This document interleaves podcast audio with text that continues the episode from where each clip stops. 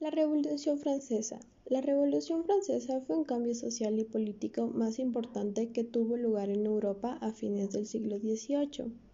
Fue un periodo violento en el que el antiguo régimen fue derrotado, estableciendo un nuevo régimen donde la burguesía apoyaba a las masas populares. Se convirtió en la clase política gobernante. Una de las causas de esta revolución fue en el siglo XVIII, en Francia, cuando la corriente activa del pensamiento es la Ilustración, que sostenía que el pensamiento humano podía combatir la ignorancia, la superstición y la tiranía para construir un mundo mejor. No solo de los franceses, las ideas de ellos habían extendido por toda Europa. La Ilustración había funcionado como un impulso, de modo que el 4 de julio de 1776 las trece colonias de América del Norte lograron la independencia. La economía del Estado estaba en una situación muy dura, ya que los gastos militares y las malas cosechas crearon una grave situación social. La gente tenía hambre, mientras que el lujo de la realeza continuaban como que si no pasara nada. La división de la sociedad francesa tiene tres sectores, denominados estantes. El primer estado era la iglesia, que no pagaba impuestos, obteniendo del campesismo el diezmo. Solo la iglesia podía legalizar matrimonios, nacimientos y muertes, y la educación estaba en sus manos. El segundo estado fue compuesto por la nobleza, propietarios de la tierra, que igualmente no pagaban impuestos ellos se encerraban en sí mismos.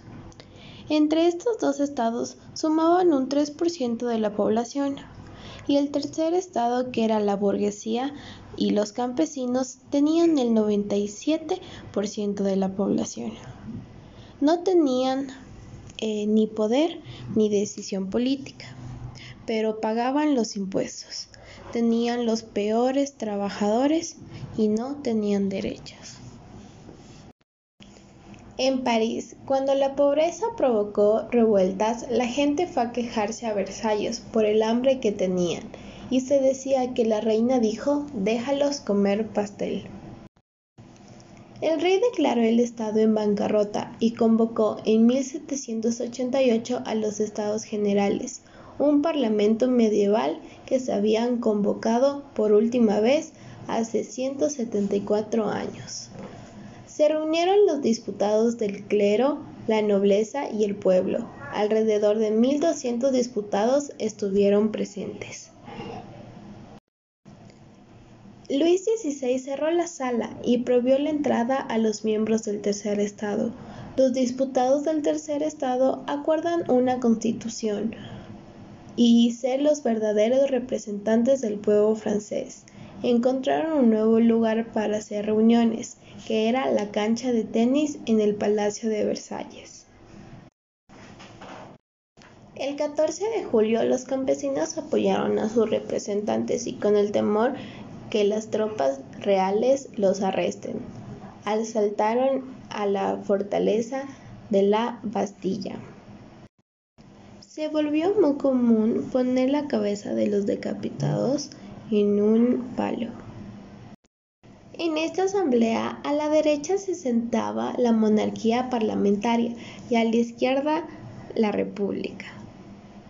Después hubo unos pequeños enfrentamientos, lo que le obligó al rey pasarse al palacio de las Tubellerías.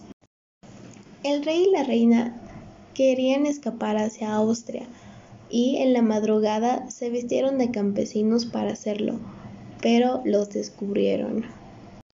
Francia le declara la guerra a Austria por la detención de los reyes y en eso se mete Rusia. El nuevo parlamento elegido compuesto casi en su totalidad por los jacobeos y los girondinos, siendo más moderados, deciden abolir la monarquía y proclamar la república. Abrieron un juicio contra el rey, por traición, quien finalmente es condenado a muerte y muere ejecutado con la guillotina. La reina María Antonieta termina con la misma suerte y luego sería ejecutada. Después de eso, la revolución se radicalizó.